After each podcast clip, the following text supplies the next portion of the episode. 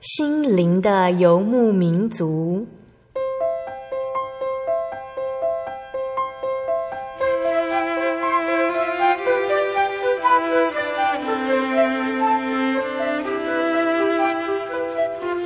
在这个谁都不管谁的后现代社会里，每个人的心灵都是游牧民族。成长的过程就是寻找的过程。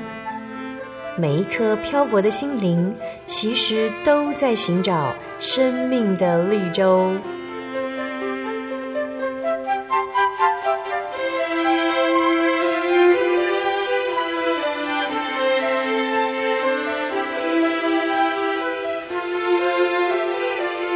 本节目由真耶稣教会台湾总会制作，欢迎收听。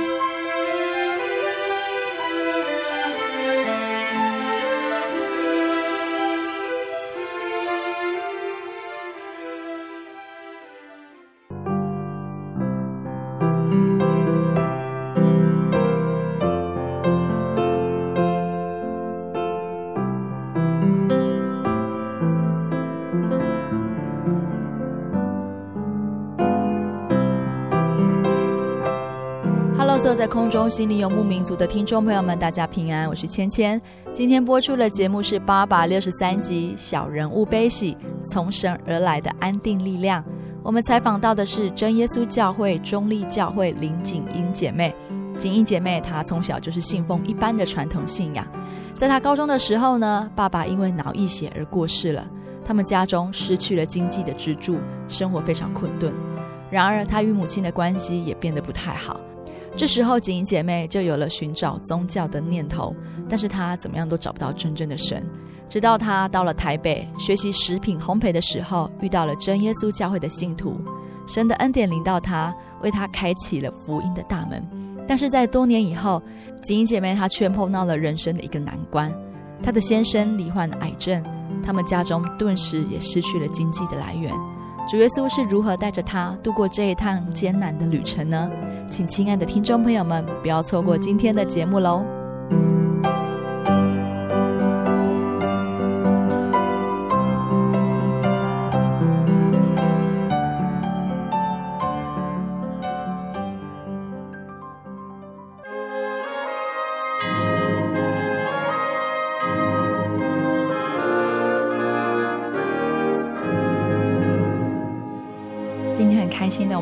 中立。我们要采访到的是真耶稣教会中立教会林锦英姐妹。那锦英姐妹呢，我们通常私底下都叫她锦英阿姨哈，所以在节目上等一下芊芊也会称呼她锦英阿姨。好，那我们在节目开始之前呢，我们就先请锦英阿姨跟听众朋友们打声招呼。各位听众朋友，大家好，我是真耶稣教会中立教会的林锦英姐妹。那很高兴有这个机会可以分享我信主的经历。嗯、呃，我们在节目开始之前，我们也是先来了解一下锦英阿姨她在还没有认识主之前，她的信仰状况是怎么样的一回事哈。那锦英阿姨，你是从小就是信主的吗？呃，我是从小应该算道教吧。以前对于信仰这一块，并没有特别去思考，嗯哼，就是跟着家人去拜啊，然后也不会去想说这个到底对或是不对，嗯哼。所以小时候就是拿香拜拜的宗教这样子，哎，对对对，都是跟着大人。所以从小时候对信仰就是知道说有在拜拜而已，其实对信仰来讲没有什么太大的疑问，或者是说他要想要追求的一个目标这样子吼。哎，对，那时候我对信仰宗教这一块是完全没有。但是我这样回想起来，其实我在很小的时候。那时候电视里头有一个宋能尔牧师，嗯，他常常就是透过就好像那个七零零俱乐部这样子，嗯，有在讲耶稣这件事情。嗯，我认识耶稣是从这个节目第一次认识的。嗯哼，嗯哼，对，我甚至我记得我好像曾经有跟他写信要过圣经，哦，可是看不懂。嗯哼，嗯哼，嗯哼，后来就就断了。嗯，所以小时候其实有听过耶稣这个名字哦。哎，对，就是在电视上听过耶稣。嗯，好，那这是你第一次听到耶稣的这个名字。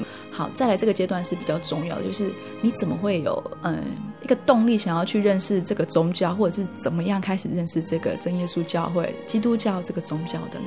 呃，应该是从我爸爸离世这件事情说起。嗯，那时候就是我高一下学期刚放暑假，我记得就是七月九号，我那时候去打工。而且还加班，很晚才回家。嗯、当我七八点回到家的时候，就发现为什么我们家门口这么多人？嗯、那后来大家的面色都很沉重。嗯、当我进去的时候，我发现我爸爸就躺在地上，因为他是一个水泥师傅，嗯嗯，全身都是那个脏脏的，就给他用氧气，可是他整个人都是冰冷的。嗯、那个当下，其实我吓到了。那我完全无法去了解说这到底是一个什么状况。嗯、哼后来大人跟我讲，就是他在工作当中就突然间脑溢血，嗯，送到长庚就不行了。那后来就送回家里。那其实在我爸爸生病之前，其实我的生活算很平静的，也没有什么大波折。嗯，可是我爸爸这样一生病一走，因为我妈妈她不识字，嗯，然后她又。不曾在外面上过班，嗯，所以我爸爸的走对他来讲就是天塌了，嗯，那对我们孩子来讲也是，我们有六个兄弟姐妹，哦、我排行老二，嗯，那我前面是大姐，她那个时候也才刚刚高中毕业而已，嗯、所以整个家就突然间遭了变故，这个给我很大的打击，嗯、我突然间觉得人生不长。嗯哼嗯哼，我觉得那个生命是会消失的，而且不知道在什么时候。嗯哼，所以我我就想到说，这个世界有没有永恒不变的？那我想要寻找这样一个永恒不变的东西，我不知道它是什么。嗯，而且那时候我就心里面下了一个决定，我不要结婚了，因为我看到我爸爸的离世，我觉得看到我妈妈这么难过，然后。一时间就是非常的无助，嗯，所以我就想说，那我不要结婚，我很害怕，呃，心爱的人离我而去的那种感受，嗯，那种绝望。刚刚景阿姨你有提到说，你想要这个时段，在这个爸爸过世的这个时间，你刚刚有讲到，你想要追求一个永恒不变，那就是从这个时间点开始，你有想要找过真神吗？还是说找一个永恒不变的宗教来维持你心灵上的一个扶持的力量？呃，有的。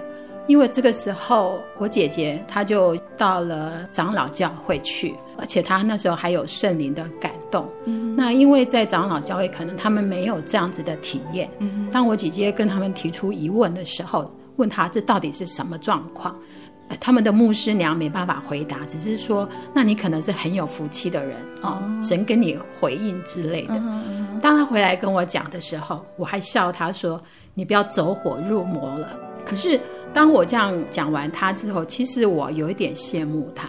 其实，在那个时候，我心里面就是很奇妙的，就是我一直好像要找一个很宁静，好像有钟声那种感觉。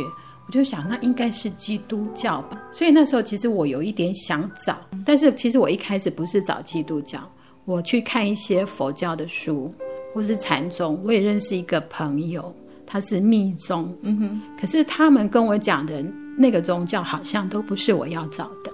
那后来我就在高中之后，我本来是读日间部的，嗯，后来就转夜间部。嗯、那夜间部毕业之前，我姐姐她受不了我妈妈给的压力，她说她要早一点结婚，她要离开这个家。嗯，那我就成全她。成全她之后，我有很多很多的压力。嗯，因为我妈妈是我爸爸走之后，他就看金钱很重。嗯，他没有安全感。嗯。可是，其实我一个高中毕业的人，很难去赚很多钱。对，而且其实我爸爸走的时候，他跟我说：“你不要读书了。”那时候我才高一，他说：“你给弟弟妹妹读书吧。”那时候我就想说：“不行啊，我高中毕业这样肄业的话，我以后去找工作很难。”对，所以我就转夜间部。嗯，所以夜间部之后，其实我那时候受蛮多的苦的。嗯，所以那时候其实我就觉得。为什么人生要那么苦？嗯嗯嗯，而且我又很爱我的弟弟妹妹，所以我后来高中毕业之后去一家电脑公司上班。嗯、那上班的时候，因为我们是轮三班嘛，嗯、我常为了要赚多一点钱，我就轮到日班的时候，我就跟别人换大夜。嗯，想多赚一点那个那个津贴这样子。那我很爱我弟弟妹妹，那因为我妈妈她就是经济大权都掌控着，嗯，那后来就我就不拿钱给我妈了，我就想说我自己要开始去分配这个钱要怎么用，嗯，除了家里的开支，我一定都会留给弟弟妹妹零用钱，嗯，我想让他们吃好一点的，嗯，所以曾经我我有个小弟很可爱。他就在那个我们家浴室的那个窗户边就写说：“我是全世界最好的姐姐。嗯，如果没有我的话，她会营养不良，因为我妈妈很省啦。嗯嗯，对对对，所以我觉得那时候我就是把我的整个心就是在我的兄弟姐妹的身上，所以他们也很感谢我。嗯，那后来我就觉得说，因为还是会有压力嘛，就是我跟我妈妈相处的并不好。嗯。对，可是其实相处的不好，对我来讲也是一个压力，因为毕竟她是我妈妈。嗯，对。可是每一次面对他，都是因为经济上的问题。嗯，所以后来我就把工作辞了，就不知道为什么，我就跟我的领班、跟我的主管讲说我不做了。他们想尽办法挽留我，可是我的心就很坚决。嗯哼，嗯哼。那后来有失业一段时间，那在那段时间就有一个讯息。就是我想到台北去学食品烘焙，嗯，那就到了台北。嗯，那其实在这之前，我有一段时间失业的时候，有认识外教会的，像中原大学的学生，他有带我去他们的学校，还有他们的教会长老教会，嗯，听一些见证。但是就觉得不是我心里面那种宁静，然后那种我要的力量。嗯，那也有去过摩门教，可是就。到后来就很排斥，嗯，最后呢，我就把说啊，可能我跟这些宗教就是没有关系的，嗯，那我就把它整个否定在我的生活里头。嗯，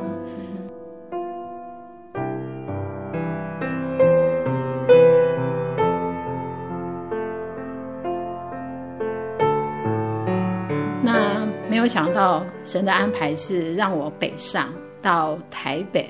在学习食品烘焙的过程当中，认识教会的弟兄。嗯哼，这位弟兄他很会传福音。嗯哼，就一直跟我传福音，拿一些教会的见证福音传单啦，或者是他跟我讲圣经里面很多很多的神迹啦。可是因为当时我把心门关了。所以我都完全不听，嗯，他给我的福音传单我都丢给别人，嗯，就这样。后来我们在那边四个月的食品烘焙的课结束了，结束之后呢，我们在台北找工作，很奇妙的就是两三家我们都在同一个公司，他就一直传啊，一直传，传到我非常的生气，嗯哼嗯哼。那有一天他在宿舍又跟我传，我就拍桌子骂人，我就说我很不快乐。那你的神可以让我快乐吗？他跟我摇摇头说不知道，但是你可以试看看。嗯，哎，不知道为什么那一天这句话进入我的心里面。我想，其实我也找过，嗯，之前那些都不是，那就当这个是最后一次好了，反正也没差。后来他就联络接送的弟兄，就带我上教会。嗯哼，其实我上真耶稣教会。一开始是非常排斥，然后甚至被他们的祷告吓到。嗯哼当我看他们祷告这样的震动，然后灵眼，我就想这群人是不是有问题？Uh. 但后来又想，哎，其实这么多人，那他们的职业有些是老师啊，或者是上班族啦、学生，哎，都很正常啊。嗯哼所以一转念，我又留下来。嗯、uh 虽然一边骂教会，可是我还一边上教会。嗯、uh -huh. 我记得那时候。我跟他们的负责人在聊天，他就翻开圣经跟我说：“起初神创造天地。”我说：“不对，因为这个世界是演化而来的，是进化论。嗯”我就跟他很多的辩驳，就是不相信他那一套。嗯、那他也拿我没办法，所以后来他就送我一本圣经。嗯、他说了一句话：“如果你是神的羊，你就会听神的声音。”那我的第一本圣经就是这样来的，uh -huh, uh -huh. 对对对。那后来很奇妙的就是，我就一直上教会了，然后就听他们道理，后来觉得还蛮不错的。其实我对他们祷告，我都一直都不采取行动，直到我大概慕到了有几个月的时间吧，突然间就想说，对啊，我听了他们好多的见证，嗯哼，那其实我也好想体验一下。虽然我对圣灵蛮害怕的，嗯，但后来我就自己祷告。自己在宿舍祷告，可是，一开始我体验到的不是从神来的，那是从邪灵来的。但是我就给自己一个一个方向，就是他们说只要是意志是清醒的，应该没问题。我当时意志是清醒的，可是身体的那个动作是超乎常人的。嗯，后来我跟传道聊，他说你要暂停祷告。嗯，那后来就暂停，一直到他们联恩会的时候，我才去求圣灵。所以我觉得很感谢神啊。后来因为当我很渴慕要去得到圣灵的时候，我就静下心来，只要有联恩会，我就去。很感谢神，就是在有一次的联恩会当中。最后一次祷告，我看黑板上面写已经十个人得圣灵了。最后一次的祷告，我就跟神说：“神，我要成为那第十一个。嗯”嗯嗯。所以后来就到前面去祷告，很感谢神。我那一天真的就是我是第十一个，只有我一个得到圣灵。嗯嗯嗯嗯。那金阿姨可以跟我们分享一下得到圣灵那时候的一个感觉吗？因为我很不快乐嘛，因为有家庭的压力，各方面的压力。嗯还有对人生的无解，我就跟神说：“我说我很希望有人爱我，因为我觉得人生那么苦。然后因为我小时候也发生一些事情，嗯哼，让我觉得说我很需要被爱，而且我爸爸又很早离开我。嗯、当我得到圣灵的时候，那种状况就是传道帮我按手，我觉得有一股热流从头而下，然后好像温暖我整个心，然后。”我本来是觉得好像有千斤重担压肩头，嗯，可是那瞬间好像就不见了，就不见了，然后就一直哭，一直哭，一直哭。可是越哭心就越喜乐，嗯，我无法跟别人讲说为什么会这个样子。然后我觉得，当我跟神说我需要被人爱的时候，我觉得他好像就是一个我离开很久的亲人，嗯，他在抱着我，所以那个当下非常非常的感动，然后我就哭了。然后越哭，我的心就越开。我觉得好奇妙，怎么会有这样的事情？这个真的是很奇妙，因为我以前从来没有体验过，嗯、而且我以前这么害怕圣灵，所以当我这样好像被人拥抱在怀里，我觉得实在太感动了。嗯哼嗯哼，原来这就是他们说的神。嗯哼嗯哼，这是景英阿姨可以说是第一次哈这么亲密的跟神接触到，是因为圣灵的关系。那刚刚景英阿姨你有说渴望被爱。有一个人爱你，然后其实那个人爱你的一个动作，就是可以把你的重担卸下。好，那圣灵完全的就是像一个涌流，把你的重担卸下。从来没有体验过圣灵的人，第一次的体验，那我们知道这是非常真实的一个感觉。哈，所以当时候你也完全可以相信说有神同在，有神这样子的一件事情嘛？对，因为我觉得这个是超乎常理啦。嗯，因为圣灵我们真的看不到，可是后来当我有圣灵之后。我记得我以前看圣经没有圣灵之前，怎么看我都觉得看不进去。嗯嗯，对，我就觉得它就是白纸黑字啊，嗯，就没有生命。当我得到圣灵之后，我再去翻开当初那个负责人跟我讲的“起初神创造天地”，我觉得我的心突然间好像心眼开了，说：“ uh. 对呀，神太厉害了，这个就是他创造的。”我觉得整个人就变了。然后后来去看圣经，我就觉得。哇，原来神是这么有智慧的神！嗯、我觉得这个是在灵里面，好像就是我感觉我是判若两人。嗯，然后后来我就觉得，哎，这个圣经实在太奇妙了。它不是一本书，嗯，然后它是活的，嗯，它是活的。所以后来我就开始慕道，然后一直到。我要受洗，其实我觉得很感谢神。当初受洗是我自己决定，我没有告诉家人我要受洗。嗯，那我受洗之后，我记得我回家跟我妈妈说，以后拜拜的东西我不帮你准备啊，我也不吃啊。嗯哼，她非常的生气。嗯哼，她说整个村庄都没有人信耶稣，你背祖望宗，那以后你怎么嫁得出去？就讲了很多类似这样的话。那后来也是有一些就是逼迫。但是很奇妙的就是，我都靠默祷、靠祷告，然后就是心里可以很平静的把一些事情就是化解了。还有一次就是我妈妈就跟我说，因为我受洗了嘛，当我跟她讲的那一天晚上，因为我爸爸跟我奶奶已经不在离世了，她说那一天晚上。我爸爸跟我奶奶就坐在他的床边，嗯，骂他，就说你这个无用的妇人，为什么让你的女儿去信耶稣，嗯哼，背祖忘宗？你到底是怎么教的？嗯哼，然后就轮番的在攻击他，嗯，让他无地自容。隔天早上很生气的骂我。嗯，那很感谢神，让我有智慧，就跟他说：“我说信耶稣的是我，那为什么他们不敢来找我？而且我说连死掉的人都知道有耶稣，那你说是不是真的有耶稣？”嗯哼，嗯哼，结果我妈妈就哑口无言，嗯哼，所以我觉得好奇妙。而且当时我会讲这句话，我都觉得那不是我说的。嗯哼，嗯哼，所以我觉得啊，真的很感谢神，更坚定说，哎，真的是有神。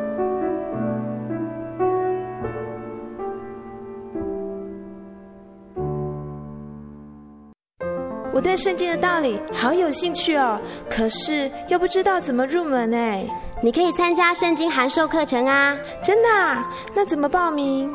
只要写下姓名、电话、地址，寄到台中邮政六十六至二十一号信箱，很快的，你就会收到第一课的课程了。赶快去寄吧！嗯，圣经函授课程能循序渐进的引导您更了解耶稣基督的福音。得到生命的滋润和来自信仰的力量。本课程完全免费，欢迎来信台中邮政六十六支二十一号信箱，请注明参加函授课程。愿神祝福您。心独自在街上漫游，不知何往，寻寻觅觅。却找不到生命。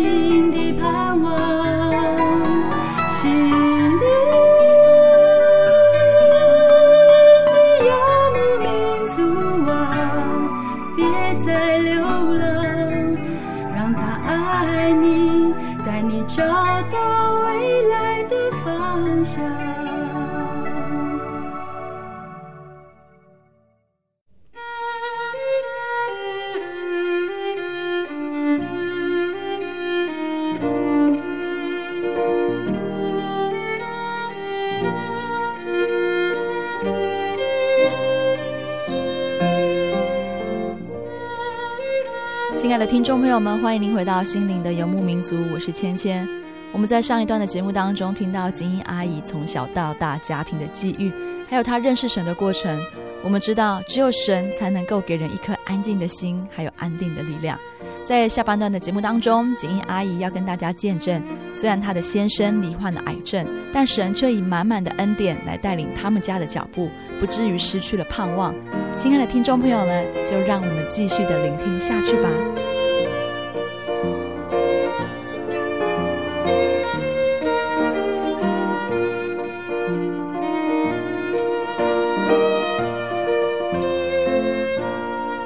人生的考验是一直会随着我们的。那其实金英阿姨今天要分享的一个部分呢，也是说，在她跟先生之间，哈，其实她先生在结婚之后的一段时间有生病，哈，那生病之后，他对信仰的体验又完全的不一样了，信仰的深度又更深了。那我们就请金英阿姨来跟我们分享这一段的心路历程。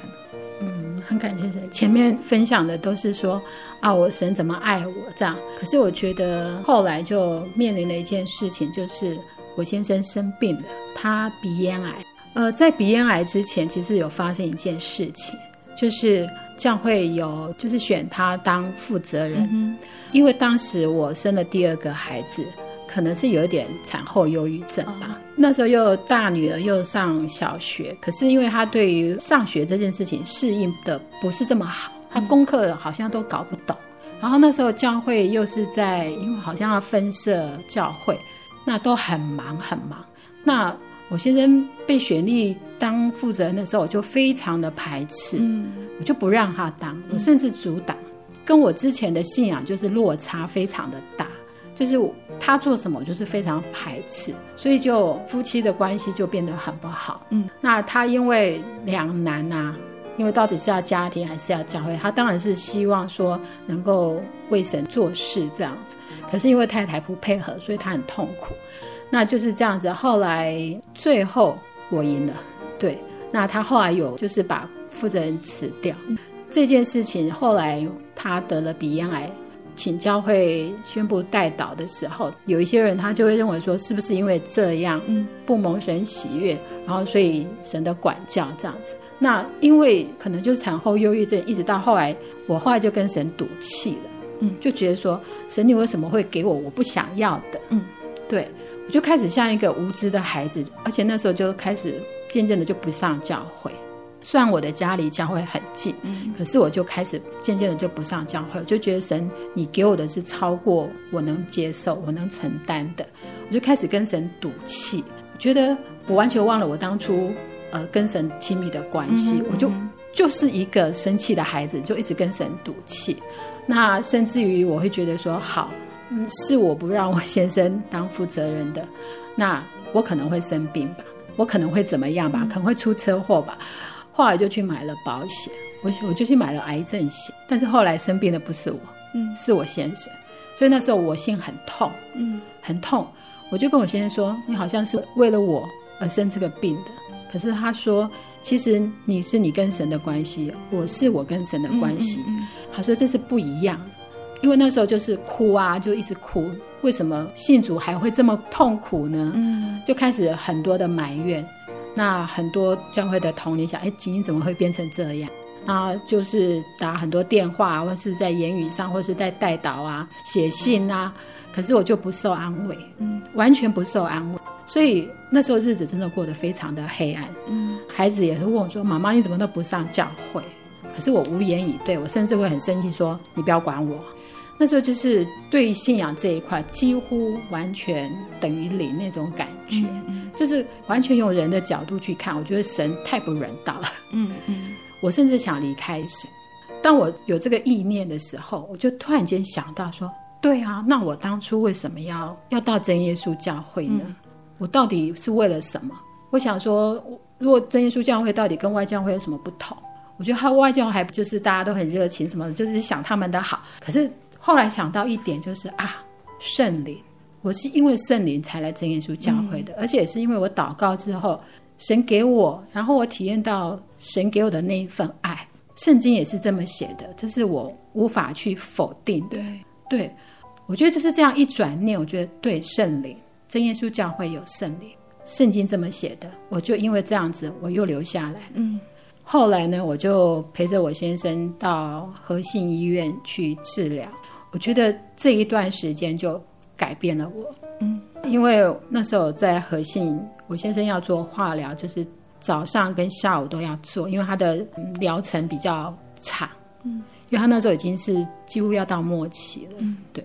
那后来就陪着他进进出出，有一段时间，其实我是住在北投教会，嗯，将近快两个月的时间。嗯嗯我觉得也很感谢神，北投教会当时愿意让我们去住，因为这样子我们就不用往返奔波。嗯，所以那时候我的两个孩子也是教会的一个传道娘帮我们带。嗯，所以我就专心的陪着我先生在做治疗，因为那当时就只有医院啦、教会啦，那放假的时候就回家，没有地方可以去，反而这个时候心平静下来了，就开始读经。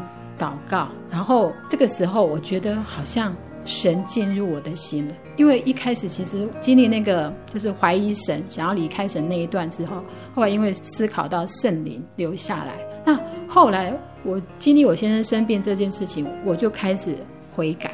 嗯，因为以前我老实说，我很讨厌感谢主，因为我不是由心发出的。嗯，那我以前读诗篇，其实我都没有感受。我甚至会觉得说，为什么要一直去赞美神？神有这么好吗？嗯，大卫为什么要一直去赞美神？因为我赞美不出来。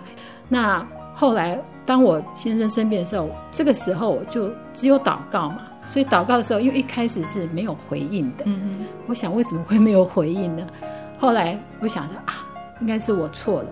慢慢慢慢的，借着神，借着圣经，一直去让我看到我自己的不对。嗯嗯嗯，我的不足。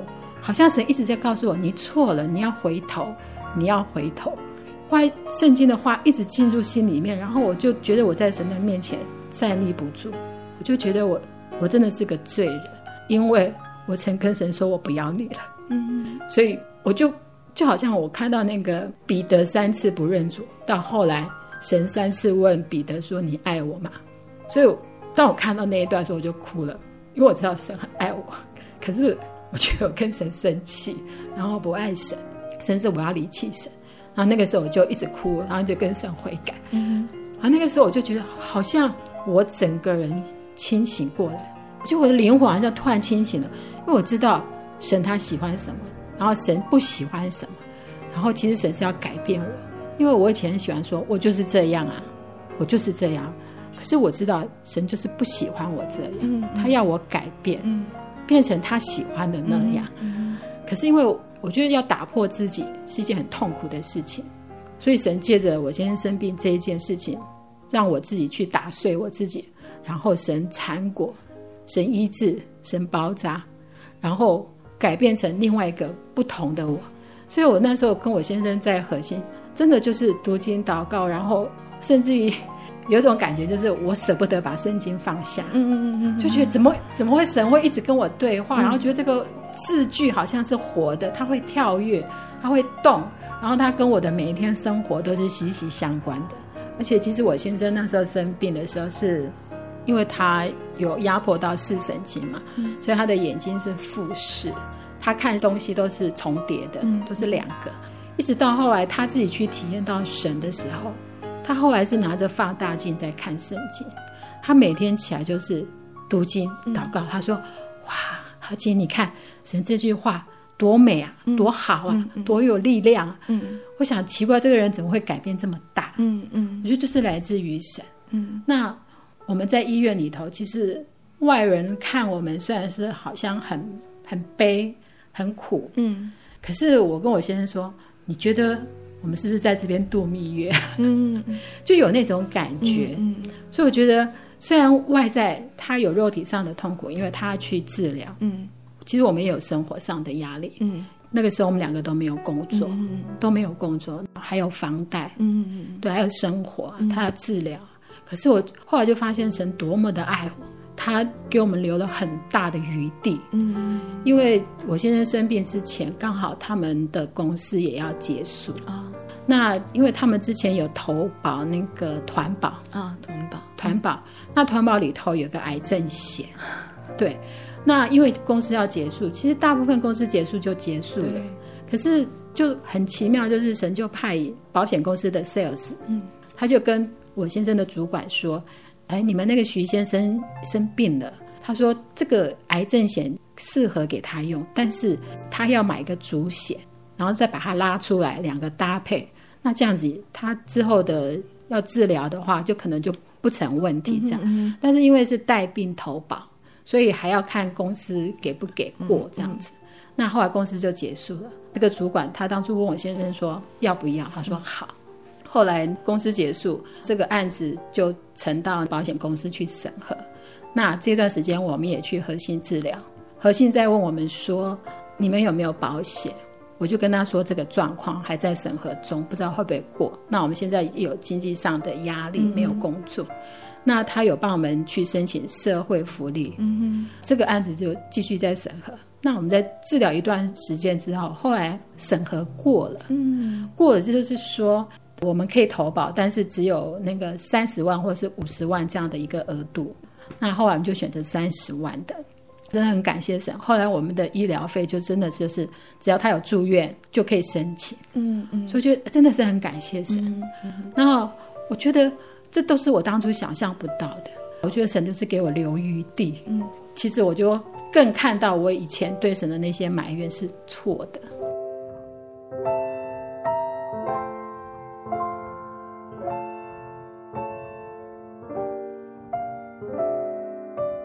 后来，因为我们这样化疗、电疗进进出出，然后教会的弟兄姐妹还有亲朋好友都很关心我们。嗯、其实我以前的个性，客家人嘛，就是很应景、很固执，那很死爱面子，那以前都不愿意接受别人的帮助。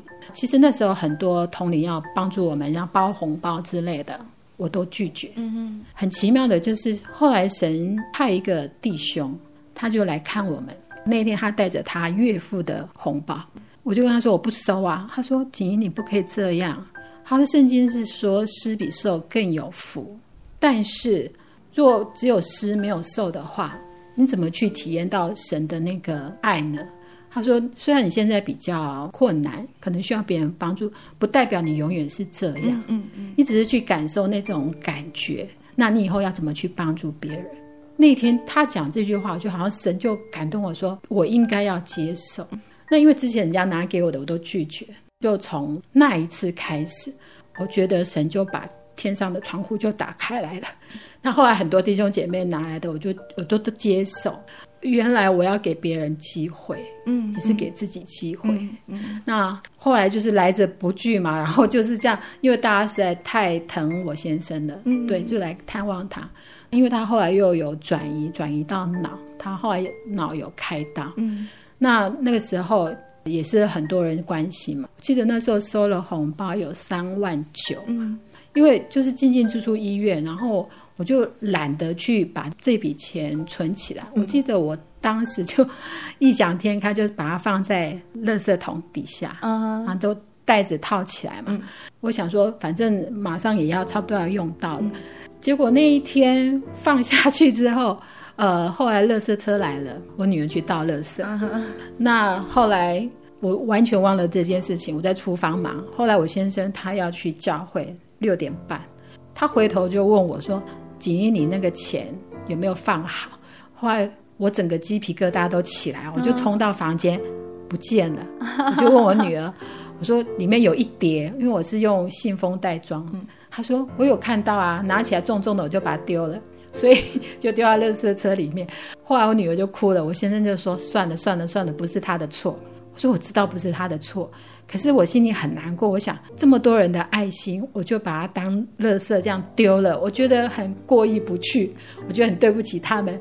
然后我就打电话给清洁队，清洁队都已经外出去收垃圾了，下班了，我就冲到里长那边去，我就跟他讲，因为我先生开刀，里长知道，嗯，我说大包的红包，然后三万九，那就当垃圾丢了。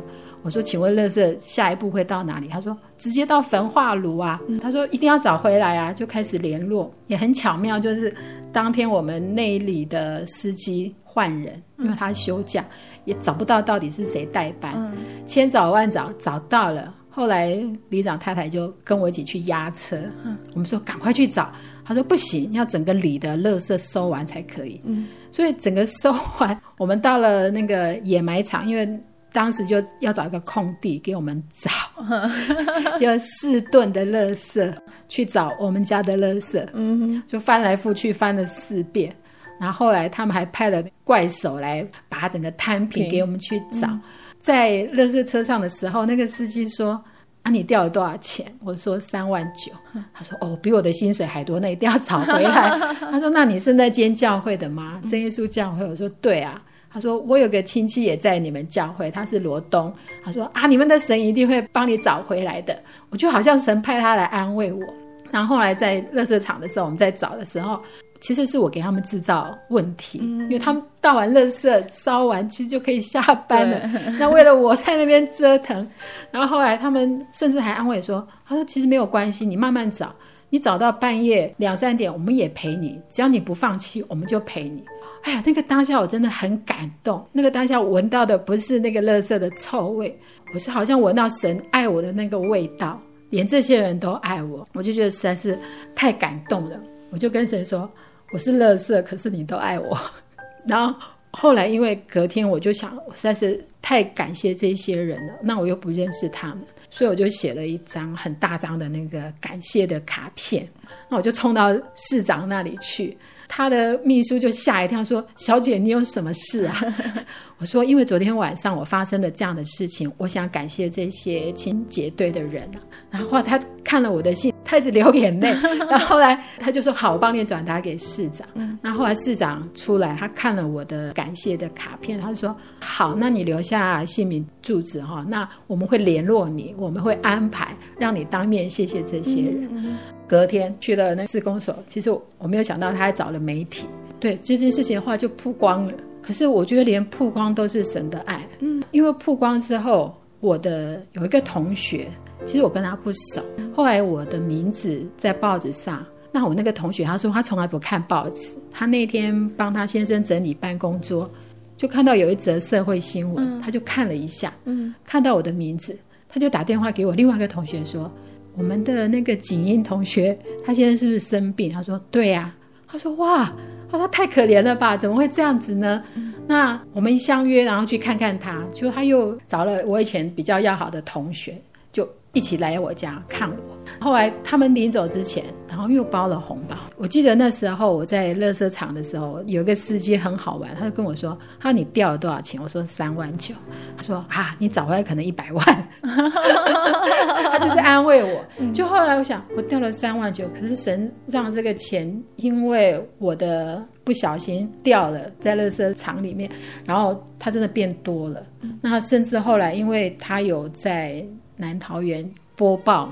我女儿说：“妈，不要，因为这样她同学全都知道了。”后来我又有拜托这个记者，我说：“可不可以不要播？”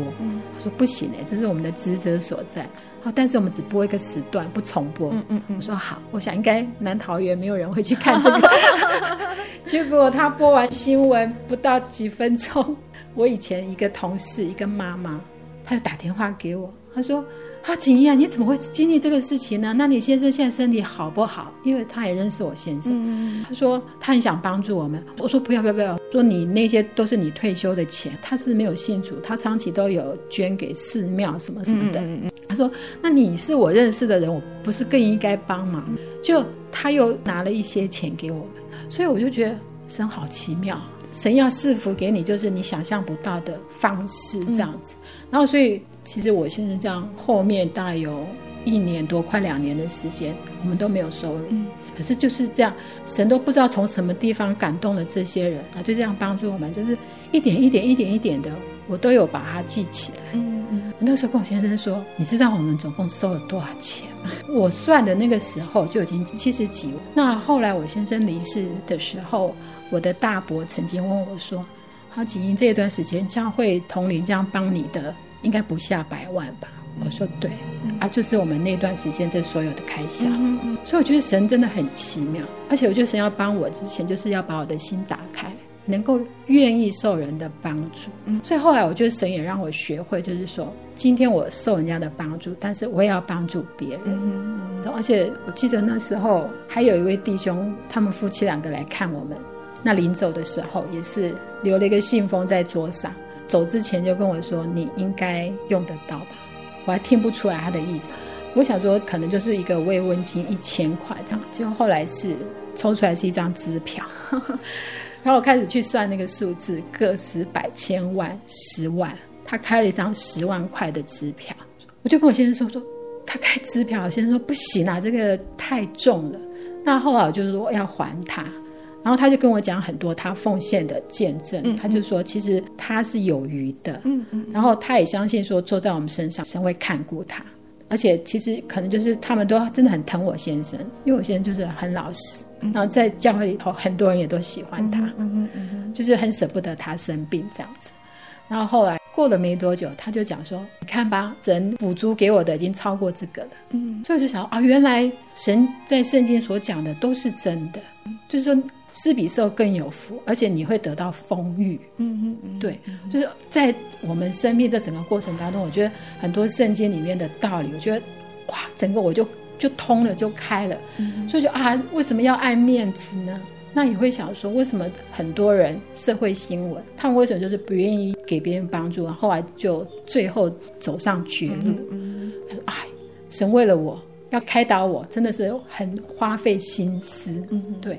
然后后来我也学习去帮助别人。嗯嗯，我记得那时候我也是帮助一个姐妹，因为我有突然间就有多了一笔钱。嗯，那那个姐妹那时候也受苦。嗯，可是因为当时教会比较不会去看到他们，嗯，比较看到我们，嗯，所以我就把那笔钱给她。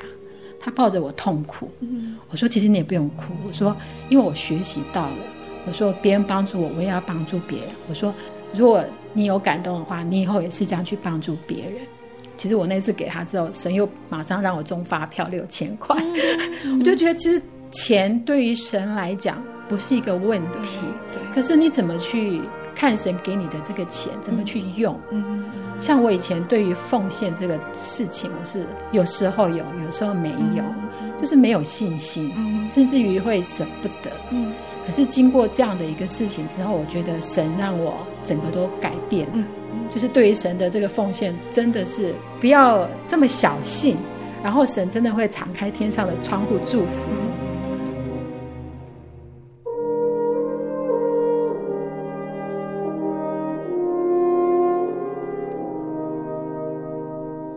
那我还要讲一件事情，就是甚至于我们那时候买水果，那时候就。给我先生吃有机的，嗯，其中有一个老板就是跟我先生是同乡，那很奇妙是有一天我去，他就跟我说：“我等你很久了。” 我想你为什么等我很久？他说：“因为我太太啊，看新闻报道，就是有一个先生啦，就是也是癌症，那后来就走了，留下三个子女跟太太，很可怜这样。我太太就想拿一万块去帮助他。”他就想到我们，嗯，他就说啊，那个上媒体哈，一定很多人帮忙。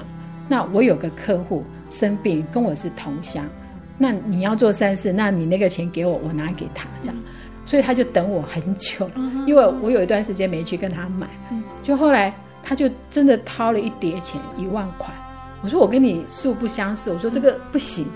他说我太太要做善事，做在你身上不是也一样吗？嗯。那后来我收了之后，我就回来载我先生去谢谢他，嗯，然后就说：“哎呀，你不用那么客气。”然后后来我们就变成真的很很好的朋友。那我真的非常的感动，因为我觉得神给我的帮助是源源不绝，嗯、不管是主内主外、嗯、都是一样。我真的很感动。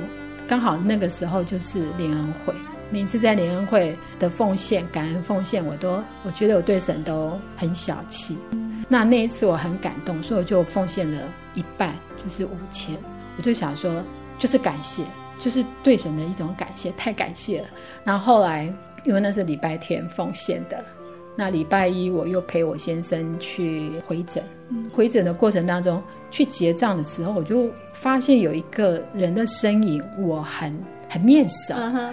后来就去跟他打招呼，我说：“哎，你是不是佩蓉？就是我弟媳妇的妈妈，亲家嘛？”他说：“对啊。”我说：“我是。”就是我弟弟的二姐这样子，他说哦，因为见过两次面，不是那么熟，嗯、因为他也是肝癌，去那边他是做栓塞，嗯、他说你不要走，你等我一下，我去抽血。嗯，那后来我们就等他，后来他就变成跟我亲家公两个就一起走出来，就、嗯、他说啊，我们真的要彼此彼此保重啦。嗯、他陪他太太进进出出医院也是不下百次这样子。嗯那后来他又掏了一叠钱放在我先生的口袋，嗯，因为我先生那时候很虚弱，他他要拿还他，他不肯。然后后来说我们什么都不要说，我们就彼此保重。嗯，那后来他就离开了。那后来我先生把钱一掏出来一算，吓了一跳，他说为什么那么多五万？他就想我前一天奉献给神五千，可是神隔天就补五万。嗯。所以我觉得，对于钱这个部分，我觉得神就是教会我说，你真的不要那么 care 那个金钱。嗯嗯，对，神要给你的话，其实神岂有难成的事情？然后你到底会不会因为这个钱而去影响到你跟神之间的关系？嗯嗯，对。所以后来就觉得啊，真的很感谢神，因为我觉得我以前可能就是家里比较穷，所以对钱的这种观念就是很死。嗯，我觉得这会去影响到我生活的品质。嗯。所以后来我就对金钱这个部分我就不这么 care，因为我觉得都是神的，神要给我就是我的。那神不给我的话，我再怎么去去赚啊什么的，其实都没有用。嗯，所以我就不再被金钱捆绑。我觉得我得到一种自由。嗯嗯。而且我觉得，哎，我也学习到奉献。嗯，对，不会像以前就奉献我还要想半天。甚至于我以前的同事来看我的时候，他说：“你都已经没有了，你还要奉献？” 没有信主的人对于奉献这个这件事情，他们看得很重。所以其实我我觉得那时候好像神的意思就是说，你就安心的陪你先生养病吧。嗯，所以在金钱上，我觉得神就是让我没有忧虑。嗯，对，没有忧虑。然后我也知道说，当我有能力的时候，会是去帮助别人。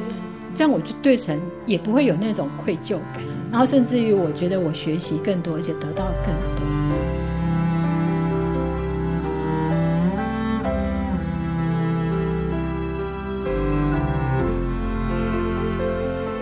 这一连串的见证哈，我们可以听到说，主耶稣在景英阿姨身上，虽然说她的先生生病，然后最后离世哈，但是神给她的却是更多的恩典，让她重新明白奉献的精神，然后也知道施比受更有福。那她愿意去接受别人的帮助，以至于她现在可以像在教会里面接待团契哈，然后可以为主耶稣付出她的心力这样子。好，那在我们节目最后，金雅有没有喜欢的金姐要跟我们听众朋友们做分享的呢？喜欢的金节实在太多了。嗯，我记得我那时候在先生生病在医院的时候，看到一个金节，就是上面所写的。他说：“虽然无花果树不发旺，葡萄树不结果，橄榄树也不效力，田地不出粮食，圈中绝了羊，棚内也没有牛。然而我要因耶和华欢心。”因救我的神喜乐，我觉得对啊，这个经节里面所写的就是什么都没有了，可是我们会因为神而快乐。我先生生病那时候，我真的是什么都没有了，但是我因神而快乐，嗯、而且我觉得神让我的脚步更宽阔，就是心灵里面的。我觉得信耶稣和没有信耶稣。我自己的感受很深刻的就是，我以前认识的神，可能只是就像外邦的那个神，就是我只知道跟他要要要要要。可是当我先生生病之后，我所认识的神，他是给我生命的，而且他把我们整个人改变了。像我以前那么小气，可是我现在可以去接待这些孩子。甚至于这些孩子觉得，阿姨，你这样子会不会花费太多？我说不会啊，因为神会祝福我。我甚至常常谢谢他们能够让我接待，真的是他们给我机会，然后让我觉得更快乐。后来我先生走了，也有人会认为说，你看你信耶稣走到最后还不是这么悲惨。可是其实我真的很感谢神，因为我觉得我是羡慕我先生，他是先到主耶稣那里，他世上的劳苦已经都息了。是我们活着的人要很努力，嗯，将来要到他那里去，嗯，对。然后若是没有神的话，像我先生走的时候，我妈妈就她一直哭，她一直哭。她说，因为我爸爸也是很早走，嗯，也是在四十五岁的时候，那我先生也是四十五岁的时候，嗯，所以我妈妈一直觉得我走跟他一样的路。我说不一样，我说我有神的爱，可是你那个时候没有，嗯。我说，因为神给我满满的爱，我就跟他讲，我很多我先生生病这一段时间，我说我的帮助都是从神来的，嗯、而且这些帮助，尤其是金钱上的，都不带忧虑。嗯嗯，我不是去跟人家借，对，我说神给我的爱真的是不带忧虑，我就跟他见证很多很多，他听得也很感动，他现在也在墓道当中，对，嗯、所以他很感谢神。如果说我今天没有信耶稣的话，我今天碰到这样的事情。我可能就去自杀了，嗯，因为太苦了，嗯，对。但是因为有神，我就觉得好喜乐。然后因为有经历，所以后来我接待的孩子，我可以跟他们分享，嗯，然后也可以跟慕道者分享我的见证。嗯，那我以前就很怕跟人家见证说，哎，我是个基督徒，可是我的生活却很苦。可是我现在会觉得，我们虽然信主，也是会碰到困难。嗯，我可以很坦然，而且很肯定的跟他说，那更要相信神。因为尤其是心灵的问题，我觉得会不会快乐都是心灵的问题。嗯、那因为有神，所以我觉得我在心里面很笃定。嗯、我相信我所信的这一位神真的是真神。那我也是希望听众朋友能够来体验我所认识的这一位真神。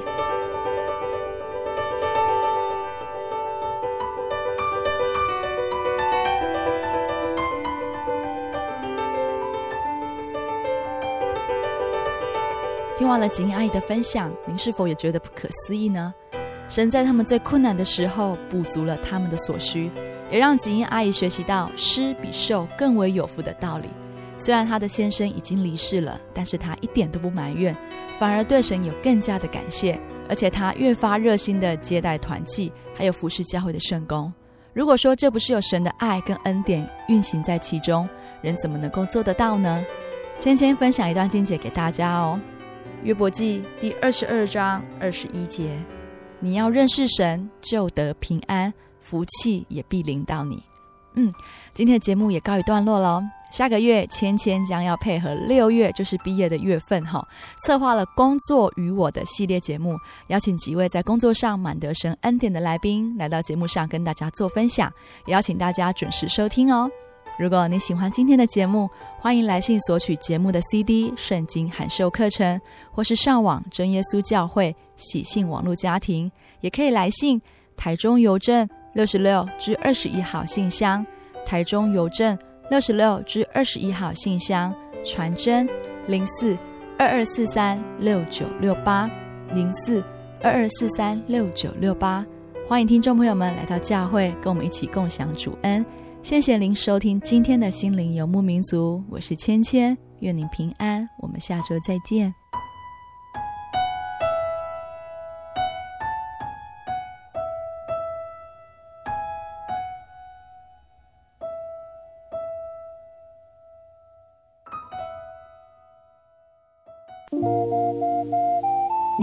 上曾经看过这样的招牌“真耶稣教会”吗？也许您很想，但是却不好意思进来看看。其实我们真的非常欢迎您。下次当您再路过真耶稣教会时，欢迎您进来与我们同享神的恩典。真耶稣教会，台中邮政六十六至二十一信箱，欢迎来信，愿您平安。